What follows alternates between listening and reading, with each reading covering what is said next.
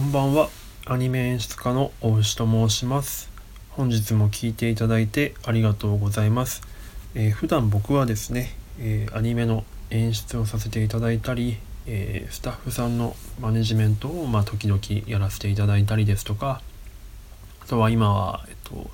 ソフトウェア、えっと、アニメを作る上でのソフトウェアとかアプリのユーザーインターフェース UI のデザインをしたりですとかあとは他にもいろいろと、まあ、アニメーションという枠の中で幅広く広く浅く、えーと、十数年、えやってきたような人間です。で、えー、この番組はですね、えー、そんな僕がですね、えーとまあ、一般の方に向けて、えーと、もうちょっとこうアニメの業界のことですとか、まあ、制作現場ですとかその制作現場で実際に働いているクリエイターさんたちに対して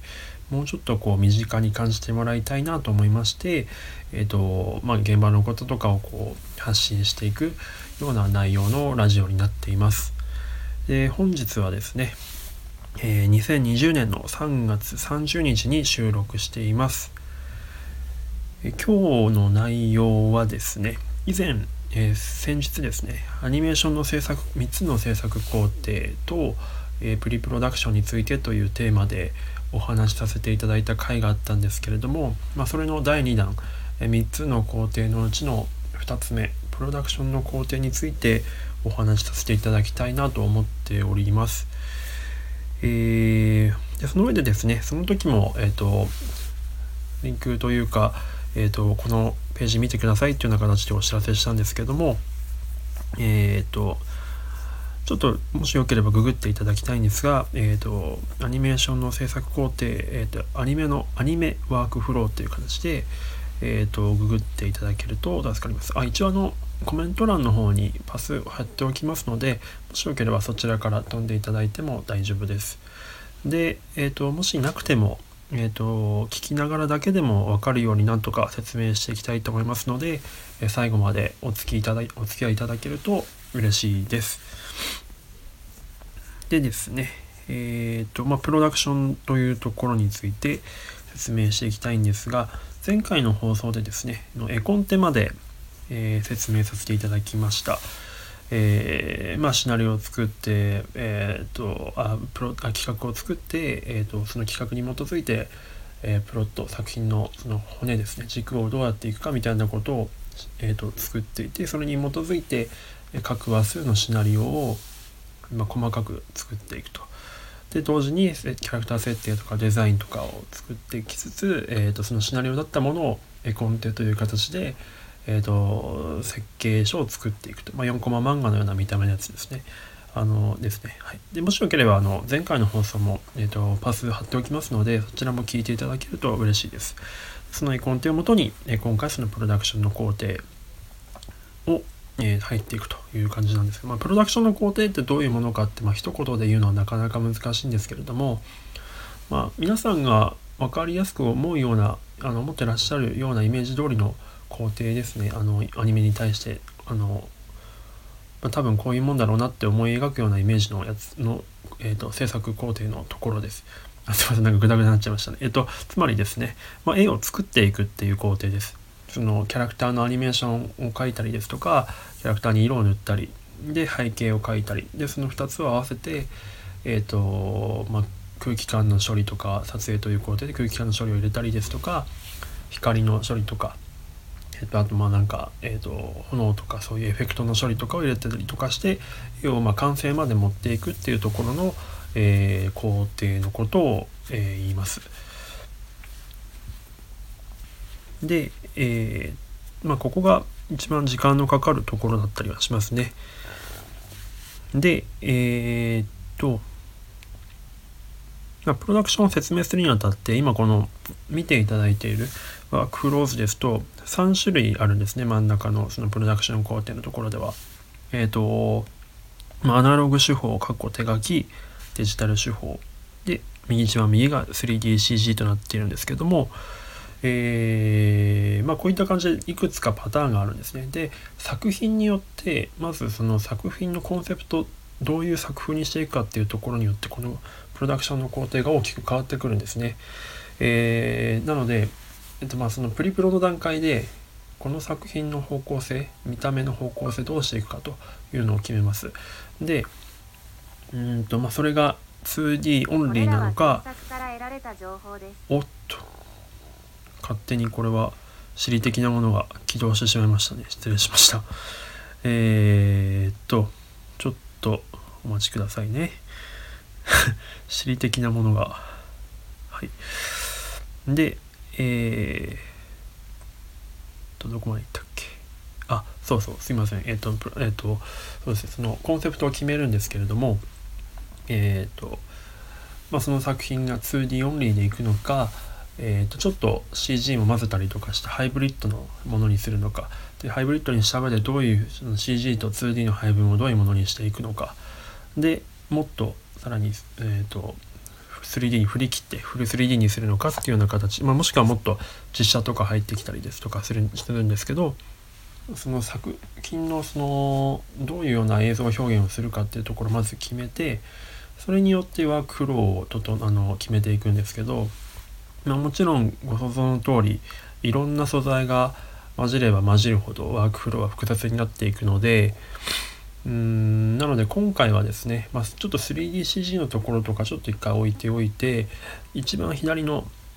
一番シンプルな形のアナログの手法手書きの手法っていうところのやつをあの説明していきたいなと思います。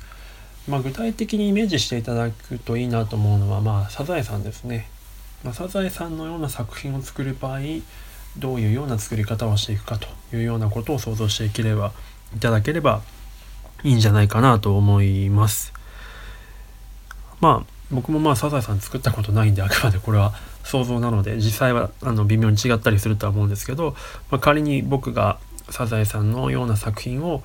現場で作る場合にはどうやっていくかというような視点で説明していきます。で、えっと、そのワークフローズの方では最初にレイアウトっていうのがあるんですけど、まあ、えっと、絵コンテからですね、が完成したら、まあ、その絵コンテをもとに各カットを制作していくんですけど、あ各カットをこう一つずつこうアニメーターに発注して、えー、仕上げていくことになるんですがこのカットっていうのをちょっとまず軽くご説明しますと、えー、カットっていうのはその映像まあ、30分なら30分のアニメの映像を、えー、構成する、まあ、最小単位のものですね。えーと、例えば、まあ、30分アニメ、まあ、正確に言うと20 22分ぐらいですかねの尺の中で、えー、大体300カットから400カットぐらいのカット数があります。でそのカットっていうのは、えー、まあ、その分かりやすく言うとちょっとおっと救急車が来ちゃいましたね。ちょっとすいません。で、え、ー、と、カットっていうのはですね、えっ、と、ちょっとまあ、厳密に言うと違うんですけれども、まあ、一つのアングルのカメラで撮っていたものが、えー、切り替わるまでを指すと思っていただければと思います。まあ、具体的にはそのさっきのサザエさんで言うと,、えー、とずっと波平さんを撮ってましたと波平さんの顔のアップを撮っててでパッと切り替わって今度はサザエさんを撮ってたと。こうなると、まあ、波平さんのカットと、まあ、サザエさんのカットということでこれ2カットになるわけですね。で逆に言うとあのえっ、ー、とまあサザエさんの団らんの,、えー、とあの今今というか食卓を引きあの全員が映るようなアングルで撮っているのを、まあ、ワンカット目とした時にでみんなで喋っててサザエさんが喋り始めたなってなったらこのサザエさんにまたサザエさんのアップが入るんですけどこうなると最初の、えーと、団らんの絵が1カット目で、えー、サザエさんのアップの絵が2カット目というような感じのイメージで、えーと、考えていただければ良いかなと思います。はい、でまあカットっていうのはそういうものなんですけどもでその、えー、カット、えー、300カットから400カットのものを、えー、と各アニメーターさんに発注して、えー、とレイアウトを書いていってもらうというようなことが始まります。で、まあ、最初にこの絵コンテをもとに演出さんですね演出さんがアニメーターさんと,、えーと、ここはこういうような意図でやってるのでこのキャラクターはこういうような、えー、と表情でお願いしますですとか、まあ、このキャラクターとこのキャラクターの位置関係はこういう風になってるので、えー、っていうような、まあ、細かいその絵コンテだけでは書ききれないようなことを補足しながら、えー、と説明していきます。でアニメーターさんはそれえー、その内打ち合わせ内容と,、えーと、絵コンテの、えーと、指示書きをもとにレイアウトを起こしていくんですけど、えー、ちょっとまたすいません余談になるんですが、えーよえーと、レイアウトっていうシステムはですね古くは、えー、と宮崎駿さんがですねの「アルプスの少女ハイジ」って作品で作られたシステムだというふうに言われてます。えー、最初そのさらに前はですね、えーと、レイアウトっていうものじゃなくてあごめんなさいレこれについてはレイアウトを説明しなきゃいけないか。レイアウトっていうのは分かりやすく言うとうんまあサムネイルですね。いわゆるそのさっき説明したカットをの中で一番代表的なものそのカットを表す上で一番イメージがつきやすい絵ってあると思うんですけど、まあ、そのことですね。つまりその連続した絵ではなくて、まあ、1枚だったり2枚だったりする、えー、止め絵のことです。でレイアウトっていうのはなのでそういう代表的な絵を数枚なんですけど、えー、昔はですね、えーと、そのレイアウト代表的な1枚だけ2枚だけを描くのではなくていきなりキャラクターの動きとか全部描いた状態でスタートしてたというふうに聞いてます。でもそれがなかなかできなくなったっていうのはそのアルプスの少女ハイジで、えー、ちょっとその宮崎駿さんが尋常じゃない仕事をしたからなんですね。つまりその1話数全てのレイアウトその、まあ、レイアウトですねを、えーと、一人で書き切るというような離れ技を、えーとやってしまったがやることをを優先してしまったがためにというか いやいや何て言うんでしょうねそれを実現してしまうために取られた手法がまあ、レイアウトということです。さすがにまあ宮崎さんでも全てのカットのキャラクターの動きを全て書き切るのは無理なのでその時にでもえっ、ー、とまあレイアウトというかその画面のバランス収まり方とかっていうのを下手に人に渡して崩したくない全て安定させたクオリティにしたいっていうことをやった時に優先した時にそれはじゃあレイアウトそのサムネイル的なものだけは宮さん宮さんっていうのは、まあ、高畑さんが宮さんさんのことなんですけど宮さん押さえてくださいと。で動きに関しては他の人たちに書いてもらいましょうということでそこで分担が始まっ分担されることになったんですよね。キャラクターの動きは外注のアニメーターさんに渡してレイアウトは全て宮崎さんが抑えて安定したクオリティのものにしましょうと。で、えっ、ー、と背景さんもそのまあそのレイアウト書いた後背景さんが作業入るんですけどあのキャラクターの動きと並行してでその背景さんが待ちにならないようにレイアウトだけ先に出して早めに背景さんも作業に入れるようにしましょうっていう結構効率を優先したかなり考えられた手法がレイアウトというシステムですね。で、えー、ちょっとすいません余談が長くなってしまったんですけど、えー、まあ、その、えーと、レイアウトを書いていきます。で、えーと、その後に、まあ、原画っていう形に入っあの、まあ、黒では書いてるんですけどもちろんこの途中に演出チェックと作画監督チェックっていうのが入ります。まあ、そのまあ、打ち合わせと絵コンテはあってそれをもとにアニメーターさん書いてきてはくれるんですが、まあ、それがじゃ実際演出の意図に合っているのかどうかとか、えーとまあ、実際絵コンテで、えー、と設計しきれていなかった場合その前後カットと合っていなかったりとかってする場合とかっていうのがあったりするので、えー、とそういう変な辻褄合わせですとかあとはもうやっぱり実際もっとこんな表情がいいとかっていうその具体的な指示を、えー、と文字でえっと、演出が修正入れて指示を入れてでそれに対してそのニュアンスを汲み取って作画監督さんが、えーと、さらに、えーと、キャラクターの絵をきれいに整えていただくというようなことがあります。まあ、これもまあ作画監督システムっていうのも一番最初の方はなかったんですが、まあ、昔、まあ、宮崎さんの時代のちょっと前の時代とかに出来上がったシステムらしいですね。はい、で、えーと、作画監督の、えーと、チェックが終わったら、えーと、原画マンさんにまたカットが戻りまして、えー、原画作業と、えー、キャラクターの動きのポイントポイントの絵を描いていく、えー、動きっていう、えー、と工程っていうのがあります。それ,、まあ、それが原画と呼ばれるものですね。まあ、例えばですね、えー、っとイメージしていただくとうんと何でしょうねまああのそうですね、まあ、仮にじゃあこんなシーンを思い浮かべていただくとしましょう。えっ、とえっ、とサザエさんで言うとえっ、とまあカツオさんがあカツオ君がいましたと。でその後ろからえーと、サザエさんがカツオって呼びかけますよね。でカツオは何って振り向くと思うんですけどその時に、えーとサザエさん側からカメラを撮っていると最初カツオくんは後ろ姿だと思うんですけど呼びかけたことによって振り向く時に後ろ姿から、まあ、サザエさんの方向くので正面に向きますよね。ってなった時に、えーと、分かりやすく言うと、まあ、後ろ姿の絵と、えー、まあ、その真ん中辺りの、えーと、横顔に近い感じの絵と、えー、完全にこっちを向き切った絵っていうのが、えー、ま、3枚の原画になります。ま、もっと複雑な芝居細かい芝居入れていくともっと原画が増えるんですけど一番シンプルな、えーと、やつで言うと今みたいな絵ですね、えーと、後頭部の絵と横顔の絵と真正面の絵とこれがまあ原画の絵になるということです。で結構アクションの芝居とかになってくると原画の枚数がどんどんどんどん多くなってくるので原画だけでも結構動いて見えるような感じになったりしますね。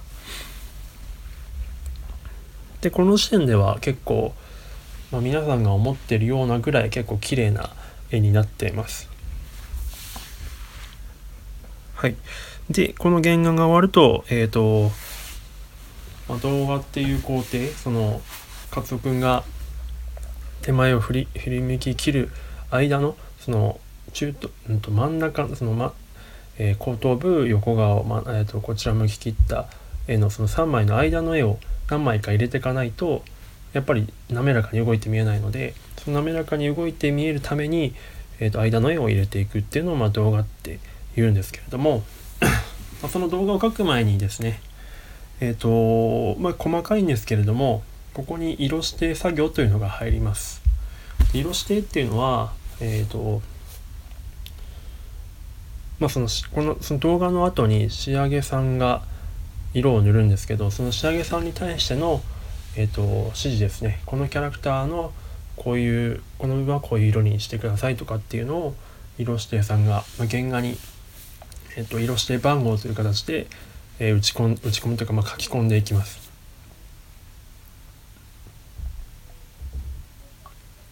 で、えっ、ー、とその状態のものが担当画さんに渡って、まあ、動画さんがまあ、さっき言ったような感じで滑らかな動きを描きますと。でこの時は結構その、まあ、原画の時は線と線がつながってなくてもよかったりするんですけど、えー、動画さんの場合は線と線の間をちゃんとつなげてあげないとこの後、えーと、仕上げさんが塗る時に、えーとなかなか塗るのにえ塗りミスが起きたりとかするのでちゃんと線と線をつなげてあげたりとかまあ綺麗に仕上げておくっていうのがすごい大事になってきます。で動画が終わりましたというその次にま仕上げに入るんですけどその前にですね、まあ、今の時代はですね仕上げっていうのがデジタルのソフトの上で塗ってる塗るのでこの間に一回、えーと、デジタル化しなきゃいけないんですね動画までは紙なんですけどなのでえーと、一回スキャンというものを挟みます、まあ、実際にスキャナーの上に紙を載せて、えーと、このくらいの解像度まあ、解像度って説明するとまずちょっといろいろとややこしいのでまた後日にするんですけど、まあ、作品ごとに解像度を決めてその解像度に設定に合わせて、えーと、スキャンしていくと。でそれでデジタルデータになったものに対して、えー、と仕上げさんが色を塗っていくんですがえっ、ー、とまあスキャンの設定をですね結構細かく設定してもやっぱり結構その出てくる線の密度だったりとか結構差が出てくるので、まあ、あとはゴミですね。ドットでっていうんですけどなんあのそのゴミを取ったりですとか線の補正をしたりですとかそういうものをしながら、まあ、先ほど言った色指定さんの指定した色に合わせて、色を塗っていくっていうのが仕上げさんの、えお仕事ですね。はい、で、えーと、その仕上げさんの工程が終わったら、えー、今度は、えーと、また色指定さんとかし、まあ、同じ人が大体、えー、兼ねる場合があるんですが色指定仕上げ検査という形で、えーと、その仕上がったものを検査さんがチェックして OK だったら、えー、と今度は撮影さんにデータが行きますと。で、えー、と撮影さんにセルが当たったら、えー、と先ほど原画と並行して動いていたそのレイアウトから、えー、と作業に入っている背景作業っていうのがあるんですけど背景作業で、えー、と作られた美術データと、まあ、ドッキングして、えー、と撮影に入るというような感じですね。あでちょっとまああの背景の方が軽くかかなりこうはしょっちゃったんですけど背景の方はこれもいろいろやり方あると思うんですけど例えばワンピースですと昔はちょっとやり方がハイブリッドでうんと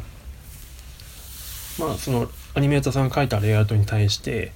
そもう一回美術さんの方でえっ、ー、と美術作業用にもう一回背景原図として清書し直すんですね線だけのやつを。でそれをもとに、えーと、色を塗っていくんですけど色を塗っていくのはここまだアナログでえっ、ー、とポスターカラーで塗ってましたねポスターカラーで塗ってでその後それをスキャンしてデジタル化した後にフォトショップ上でいろいろとレタッチをしてで最終的に今そのデジタルデータ PSD フォトショップデータで、えーと撮影に納品されるというような感じでした。まあ多分サザエさんも今はそうですよねきっともっと昔はもっと昔とかつい最近までは、えーと、セルでやってたらしいのでそののスキャンとかもなくて普通にその絵の具とかで塗ってたというふうに聞いたりはしてるんですけど今も完全にセルの作品っていうのは、えー、なくなったというふうに聞いていますちょっと間違ってたらすみません。で、えーと、撮影の方ではですね、まあ、その背景と,、えーと、セルのキャラクターのデータを合わせて、えっ、ー、と演出の指示に合わせて、えーとまあ、撮影の効果例えば、えー、走ってるキャラクターがいたら背景がこう、うん、と動いて見えると思うんですけどその背景をどのぐらいのスピードで引っ張ったらあの引っ張るというかそれ動かしたらいいだろうかみたいなことをソフトウェア上でやったりですとか、えー、あとはまあまあその例えばプリキュアみたいな作品ですだと、えー、と必殺技のこうこうなんて言うんでしょうね、まあ、エネルギー弾みたいなものがあったとするとまあその辺の光の色は何色ですみたいな感じで何色で光らせるとか。あとは例えば水のシーンとかお風呂のシーンだったりするとちょっとこう空気感でこうふわっとこうもやっとしたような見た目になると思うんですけど、まあ、そういった処理を入れたりですとかっていうのをやったりしてでそれをまあカットごとにやりますと。でそれが終わったら、まあ、今度は次の工程の、えー、ポストプロダクションに行くというのが、えー、大体の基本的なワークフローの中でのプロダクションという工程になっています。まあ、もちろんかなり、えー、イレギュラーがあるので、まあ、正直こんな風に回っているかっていうとかなりそういうわけじゃない時も結構あるんですけど、まあ、大体こういった作り方が軸になって、まあ、CG が入ってきたらどうするかとかっていうことをま考えていったりとかします。うんどうでしょうね。ちょっとうまく伝えられたかどうかわからないんですけれども、えーと、もしわからないことがあれば是非質問レターいただければそれに対して答えてまいりたいと思いますのでよろしくお願いします。はい、えー、では本日はこの辺で失礼したいと思いますがあまたあれですね。えっ、ー、とえっ、ー、とお知らせです。えっ、ー、とノートとかえー、Twitter の方でも発信させていただいてますので、えー、特にノードの方はですねえっ、とまあ今言ったような感じのそのアニメの現場があるんですけど